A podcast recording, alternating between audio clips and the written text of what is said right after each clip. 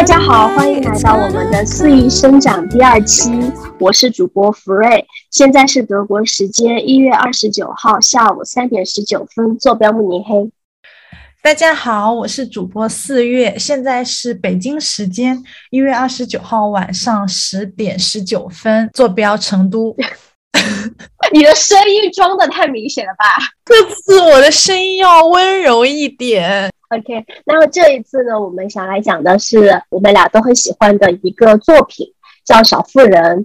它呢是一个美国著名的小说，讲的是马奇一家四姐妹成长的故事。我们让四月来介绍一下整个时代背景还有故事背景吧。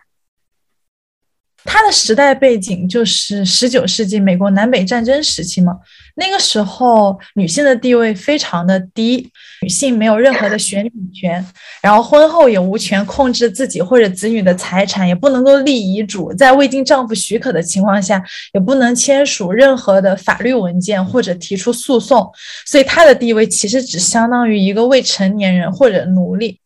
这个小说呢，它讲的就是在这样的时代背景下，马格家哦，马奇家，不好意思，马奇家四姐妹的成长故事。大姐叫梅格，二姐是乔，三妹是贝斯，最小的妹妹是艾米。我一直都知道这部作品是美国的一部经典文学作品，但是在我心目中是属于青少年宣传真善美的儿童读物，所以我一直都没有看过。最开始接触这部作品是四月给我推荐了这部作品改编的电影，我后来才去看的书。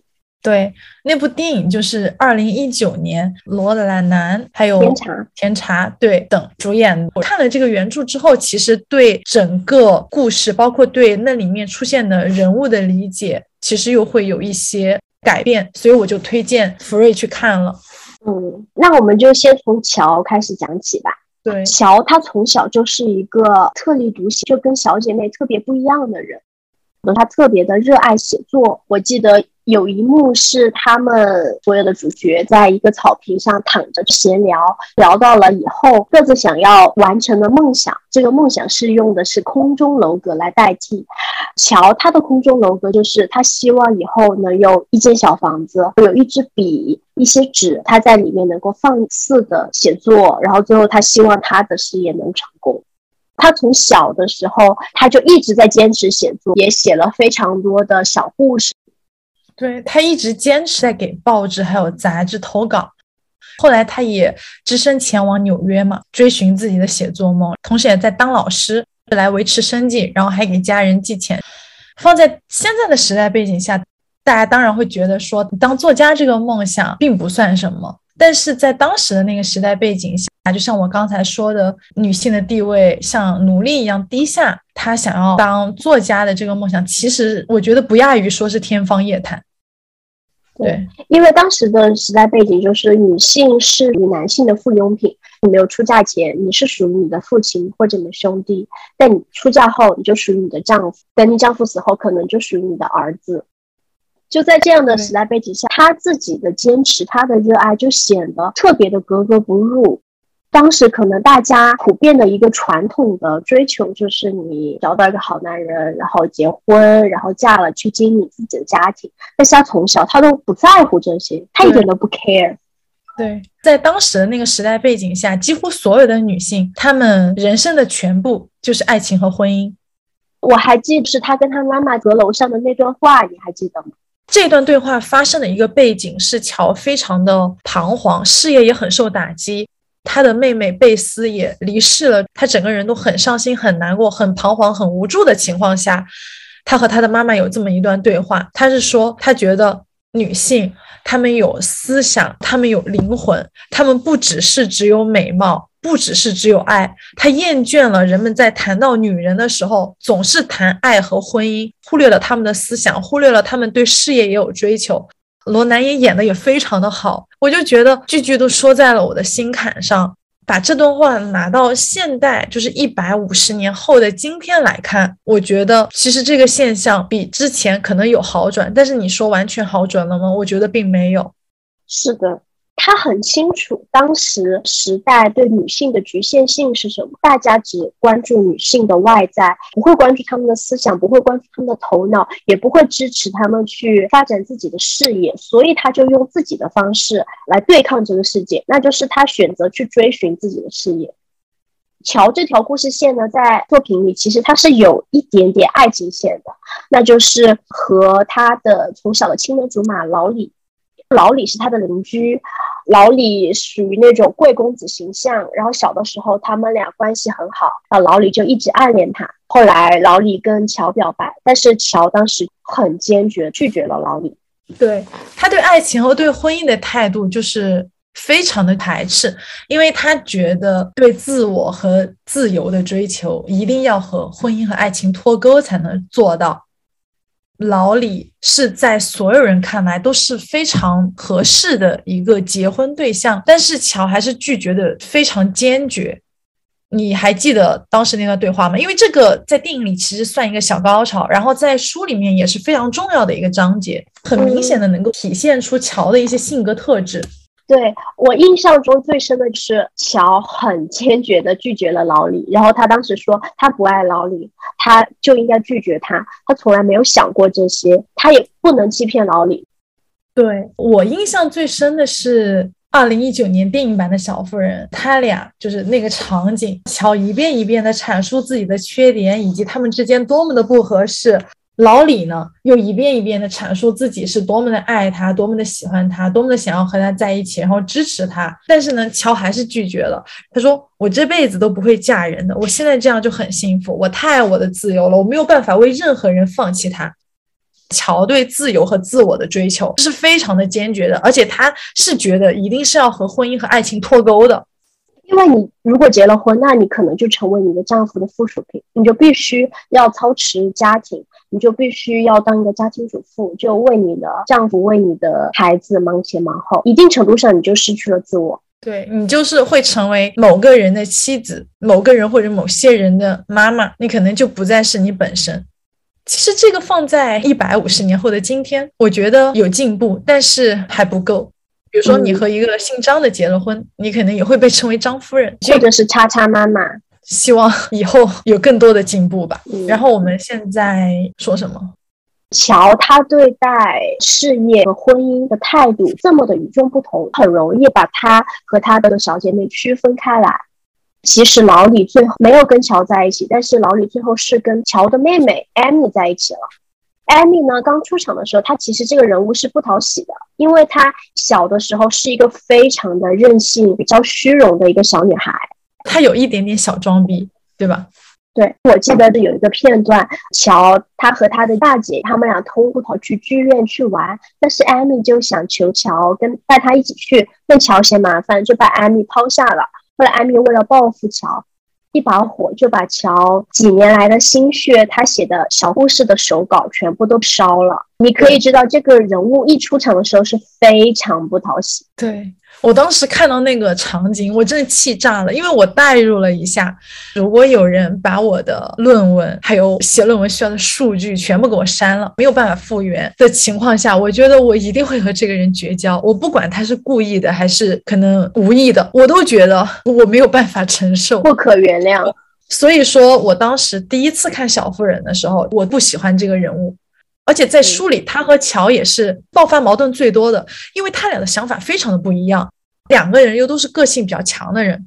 对，就是小时候的艾米吧？刚出场的时候，他可能只有十一二岁，但他后来慢慢的成长起来，我们也会发现他个性当中有我们比较喜欢的点，比如说他特别清楚自己想要什么，他对自己有一种非常清晰的认知。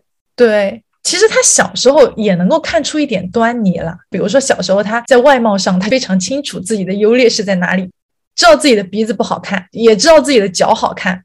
原著里也提了好几次嘛。但其实更明显的是，他对自己能力的认知非常的清楚，非常清楚自己想要什么。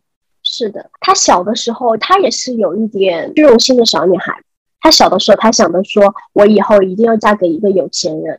进入上流社会，而且他非常坦诚。好，他后来也如愿以偿，得到了一个宝贵的机会，和他的亲戚一起去了欧洲，在欧洲继续学艺术、学画画。对他和老李关于他当画家的这场讨论也是非常的精彩，非常体现艾米这个人物的性格特点。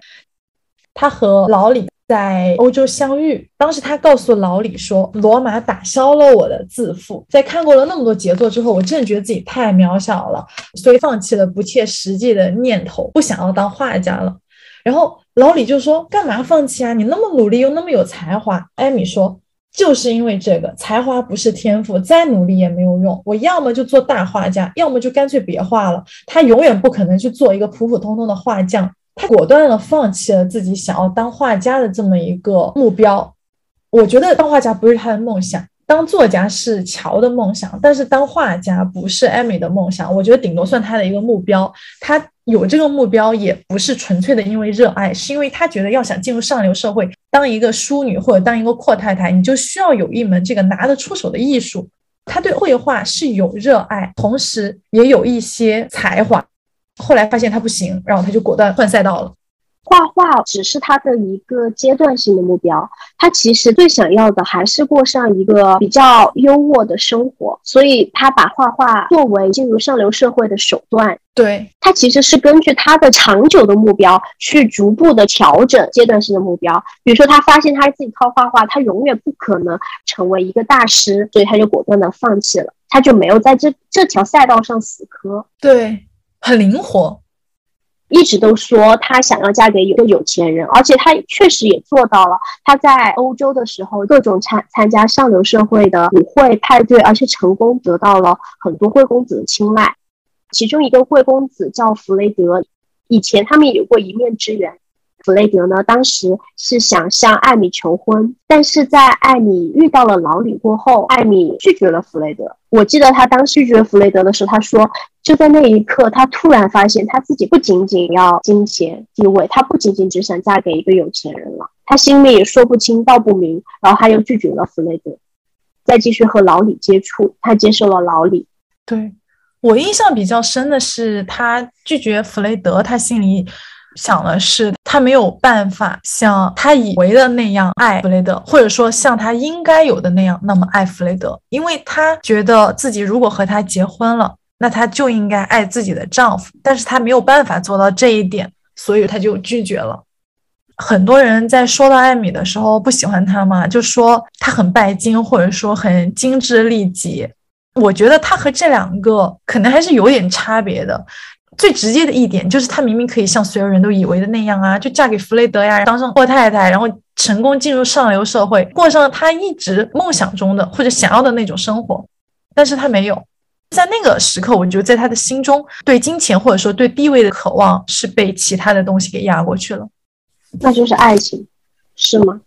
我觉得也不完全是爱情，因为老李。也是一个贵公子，他在那一刻，我觉得他可能意识到光有金钱和地位不可以，他还想要爱。但是老李恰好是一个都有的人，或者说在弗雷德的对比下，老李算是一个更优选择。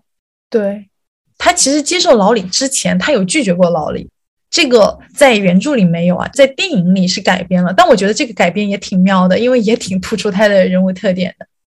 当时老李逐渐被艾米吸引，爱上了他，向他表明了心意。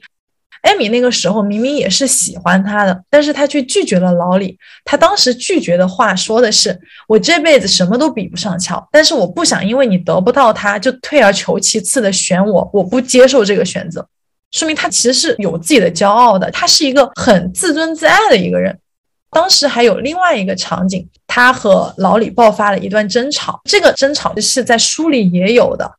老李在被乔拒绝之后，很长时间都萎靡不振嘛。当时艾米和老李在欧洲重逢之后，就特别看不惯他这种状态，他就对老李说：“明明有金钱、有地位、有资源，你却如此的萎靡不振，放弃自我，自甘堕落。”他特别看不上老李的这样一种状态。当时老李嘲讽他说：“你也会有我这么一天的，等你自己失恋的时候，你就知道了。”艾米当时回应老李说的是：“我即使没有爱情，我也会得到尊重。”他其实是一个很体面的人。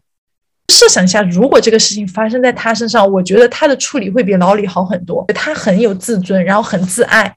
并不是为了所谓的金钱和地位可以放弃很多原则的一个人。对，就像我刚刚说的，我觉得他自己的目标其实是能让自己过上一种好的生活。如果有爱有钱，那就是最好了。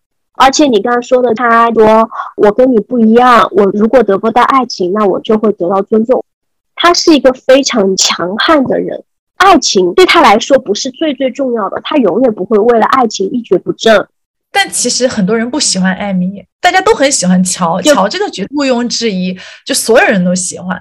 但是很多人不喜欢艾米，对，因为我觉得乔天生反骨。那个时代的女性地位很低，乔对这个感觉到不满。他觉得，如果我结婚了，那我就没有自由。那么我情愿为了这个自由，我去反抗爱情。他很勇敢的做自己，若为自由故，一切皆可抛。但是你说艾米，她有没有意识到这个世界对女性来说是不公平的？她绝对有意识到，但是她的选择却是做了一定的妥协。她想让自己过得好，那么她就顺应这个世界。嗯，我赞同你说的，她肯定是知道当下的那个时代对于女性的压迫的。当时在电影里面，我记忆比较深的有一个场景是，她和老李有一段对话，是讲婚姻对女性的重要性。当时老李其实不太看得上他，因为想要获得一张进入上流社会的入门券，然后去参加各种社交舞会啊，然后去结识贵公子呀。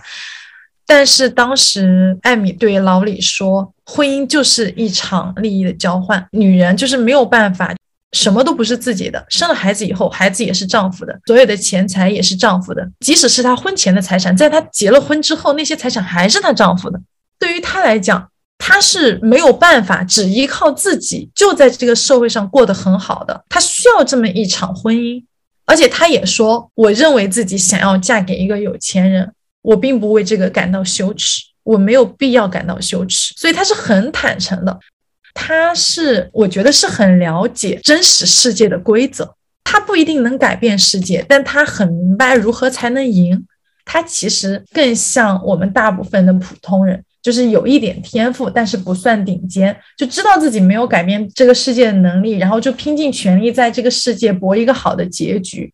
我觉得大家没有那么喜欢艾米，是因为很多人在艾米身上可能会发现有一点自己的影子，但这个影子又不是大家内心深处愿意去承认的。大家可能认为这个是不好的。所以就很多人不太喜欢艾米，但是乔呢，就是大家很渴望成为，但又很难成为的那种人，因为很稀少，然后所以他就显得很珍贵。他就是会被大家一眼注意到，独立、强大、有天赋又有能力。他强大到可以不让这个世界改变自己，完全独立的闯出一条自己的路来。但是这种人是很少很少的，大家可能心里想要成为的人是乔那样的人。所以大家就很喜欢他，很爱他，但是大家又都知道这是很难的。乔的思考方式就是理想主义，艾米的思考方式就是实用主义的。因为乔他的这股反叛的劲儿，还有那个勇气，其实是大家都想要的。但现实生活，你一旦对一些你看不惯的东西，你进行了反抗，那很有可能最后的结局也不怎么样。这个反抗其实是有代价的，所以大多数人没有那个勇气，他不能接受这个后果，他们选择当艾米，选择顺应这个世界的规则。但是同时，他们又对像乔那样有这个勇气、有这个信念去抵抗这个世界的人，就是心存羡慕、心存向往，因为他们没有这种勇气。对，但其实乔也是付出了代价的，对吧？很明显的一个代价，他失去欧洲的机会。乔他的反叛其实是不为当时所接受的。其实曾经有一个机会摆在两姐妹的面前，但是她们做出了不同的选择，所以最后是乔失去了那个机会，然后艾米得到了那个机会。对，其实很多人说是艾米抢走了乔的机会，这也是大家不太喜欢艾米的原因，觉得她抢走了乔去欧洲的机会。但我觉得这不是抢来的，是她自己争取来的。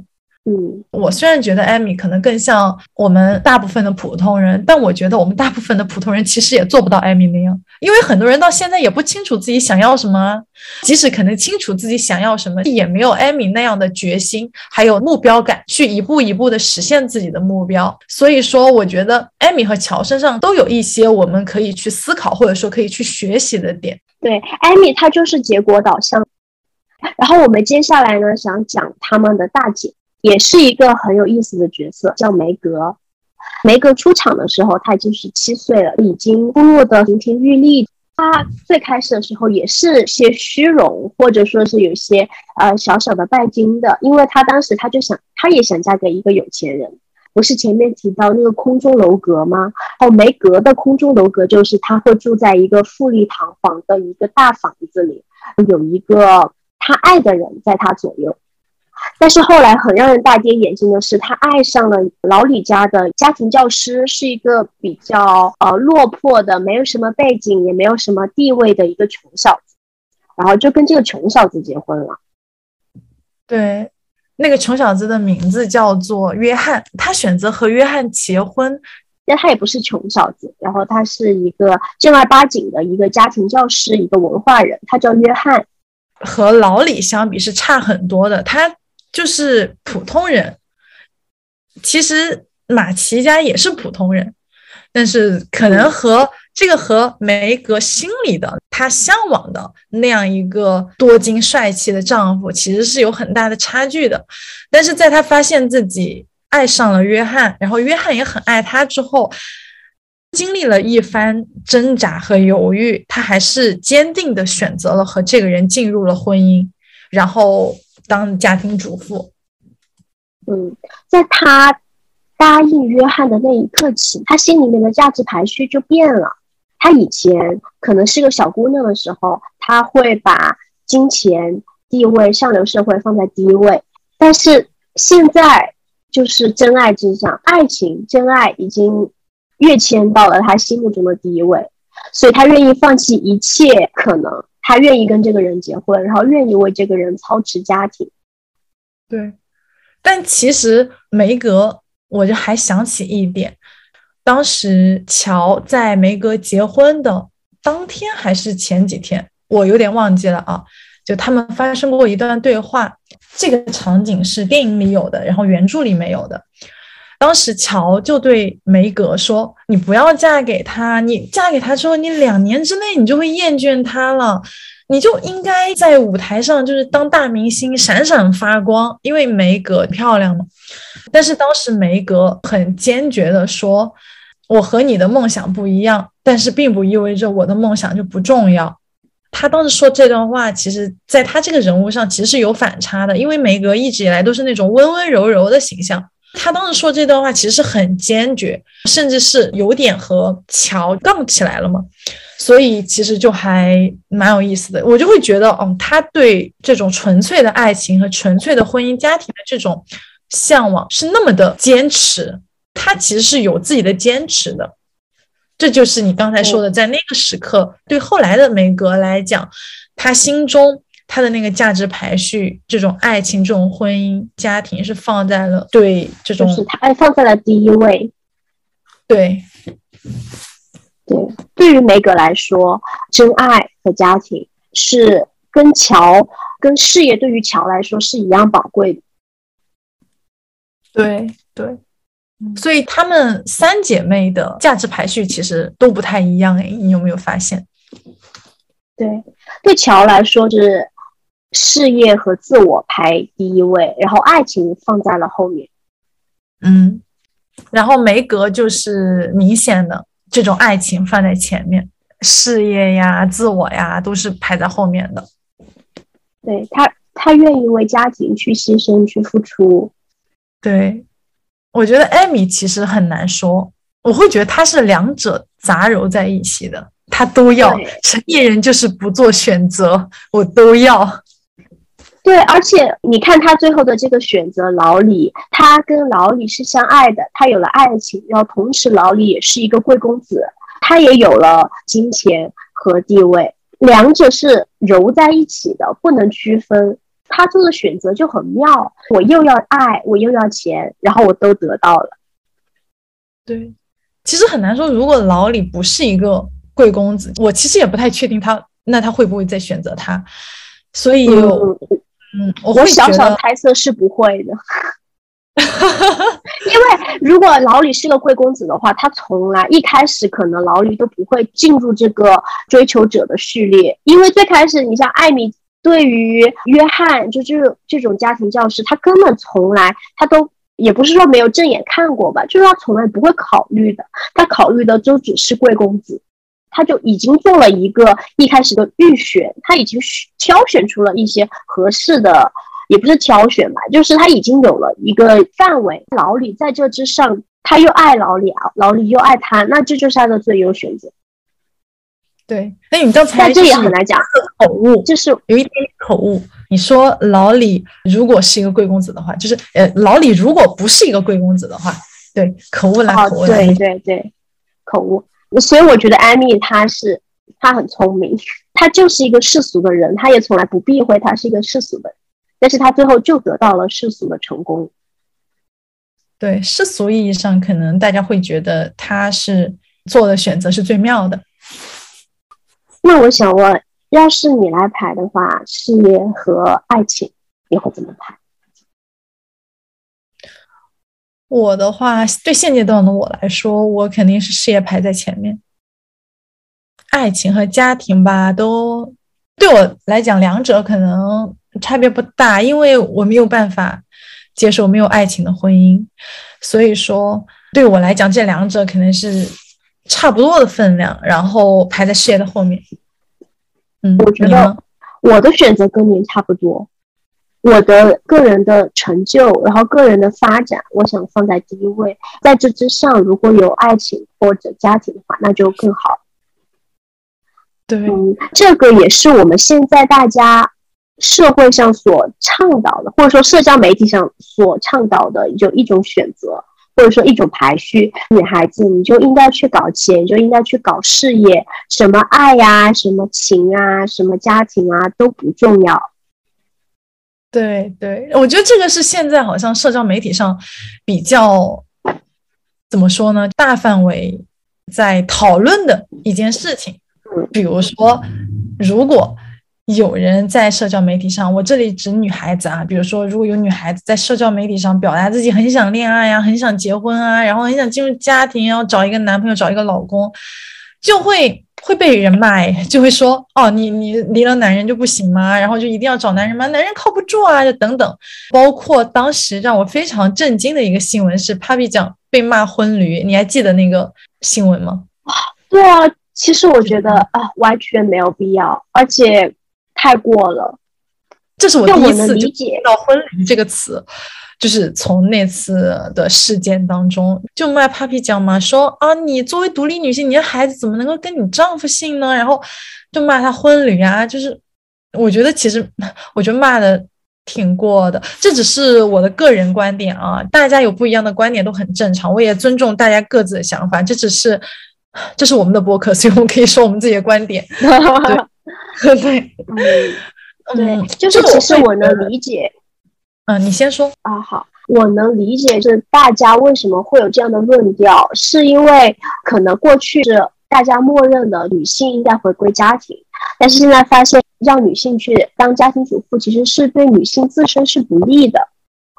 所以说，大家现在这么激进的去倡导，比如说女性就应该追求自己的事业。如果女性结婚了，那她就是婚驴，女人就不应该当家庭主妇，家庭主妇没有任何的价值，就会有这样的论调出现。其实我是能理解的，但我想的是，就是每个人是不一样的。有的人他觉得说去发展自身，去发展自己的事业，让自己变得更好，这这是对我来说最重要的东西。但有的人可能他就是。他就是愿意，他就是想有一个家庭，他愿意去照顾别人，去奉献，去付出。我觉得这也完全没有问题，因为这是每个人的价值排序不一样。但前提是女性在完全知道，就是说，如果你放弃事业，你回归家庭，你有什么样的风险的情况下，如果你还去做出这样的决定的话，我觉得完全应该尊重他的想法。对，但其实讲到这里啊，我突然又想到。很多女性她的选择看似是自由的，但其实是被这个社会裹挟着的。就是她可能还并不清楚自己进入婚姻意味着什么，她就做了这个决定了。看似是自由的选择，但其实是被蒙蔽着的。所以，我觉得这也是在我看来相对激进的观点，它有意义的一面，就是你刚才说的，我们是能够理解的，因为它至少揭开了这个遮羞布。只有当所有人都清楚每个选择意味着什么，比如说，选择进入婚姻的人清楚自己会得到什么，又会付出什么；然后那些选择不婚的人知道自己会面对什么，承受什么。当所有人都清楚自己选择会带来的后果，然后他还是做了这样一个选择，做了这样决定的时候，那我觉得他们的选择还有他们的决定是需要被尊重的。我就觉得说，如果你选择不恋爱、不结婚，然后你选择完全的去追求自己的事业，你认为爱情和婚姻就是你事业的绊脚石，那我觉得 OK，我完全尊重你，只要自己清楚自己想要什么就好。但是如果说有别人选择恋爱、选择结婚，认为爱就是很重要，追求爱。表达就是最重要的事情，他就愿意去做这个，然后他也清楚做了这个选择之后有什么后果，他还是愿意去这样做。那我就觉得别人的选择也应该被尊重啊，这并不代表他就不独立了，他就不自由了。相反，我觉得真正的自由就是能够清楚自己想要什么，然后能够去跟随自己的内心去选择自己想要的东西。每当我看到社交媒体上有人表达对爱情、对婚姻的向往，有些评论可能就会稍微稍微，在我看来可能稍微过激了那么一点点，然后就说他离了男人就不行吗？你就那么离不得男人吗？之类的时候，我都想起 乔在劝说梅格不要结婚时，梅格对乔说的那句话：“我的梦想不同于你，但并不意味着他们不重要。”每个人的目标，或者说每个人想要的东西，对于他们自身来讲都是很重要的，都是应该被尊重的。对，我觉得你刚才说的有一句话特别好，我也觉得真正的自由其实是你可以选择你想成为怎么样的人，你想选择事业，你想选择家庭，你想选择不婚，你想选择结婚，这些都好。但真正自由是你做了不同的选择，但依然能够。得到大家的尊重，并且你的价值也会被认可。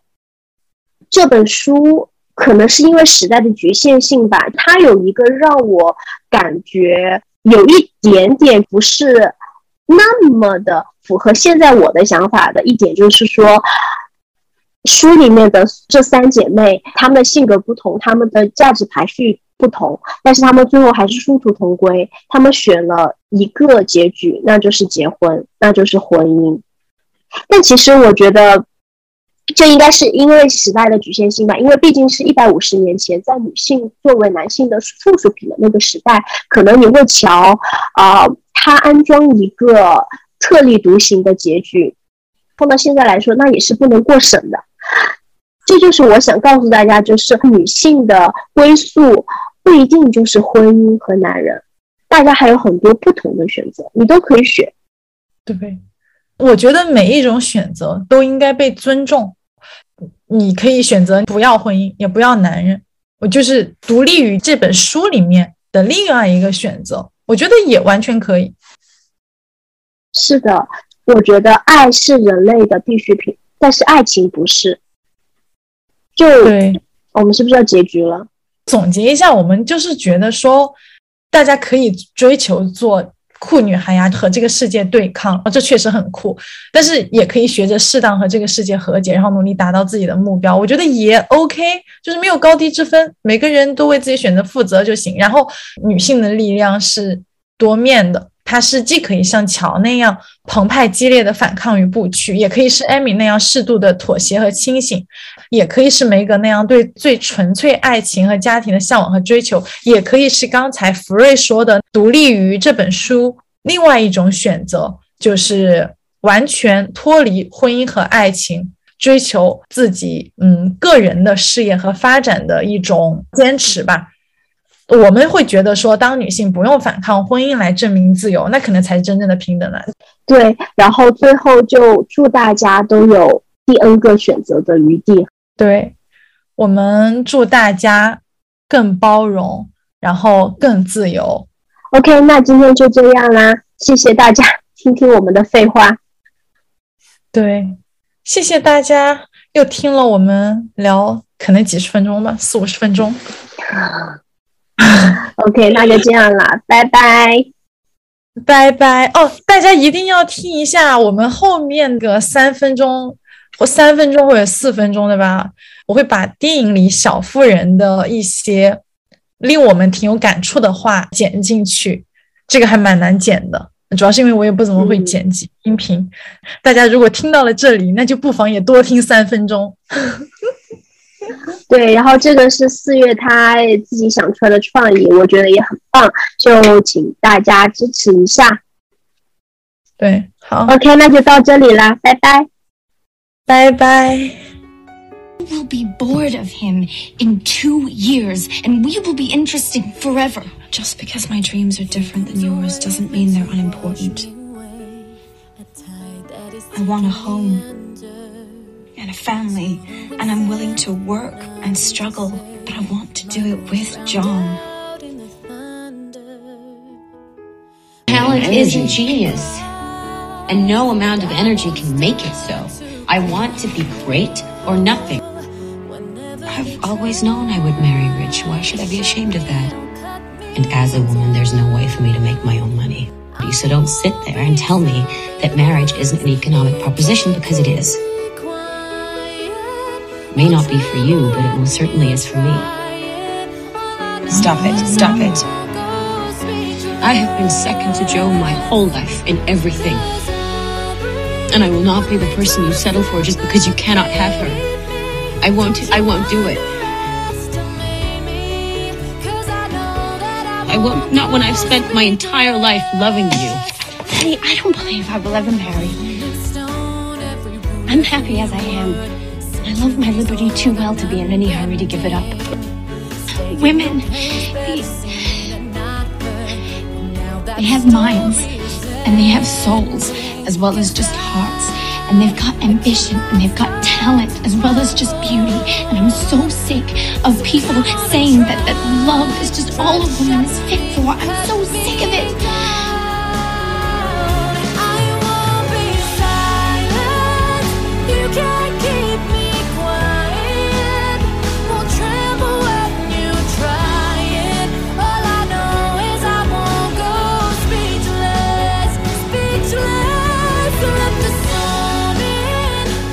Who made you high priest of what's good and what's bad? Huh? No one, and I'm not. Well, then why are you acting like it? Joe, Joe your, reaction indicates that My you must think reaction indicates that you are a pompous blowhard. If you know so much about it, then why don't you just do it yourself? Because I'm not a writer? I don't have the gifts you have. No, you don't. And you will always be a critic and never an author, and, and the world will, will forget that you ever even lived. Oh, I'm, I'm sure they will. But I but I. No one will forget Joe March.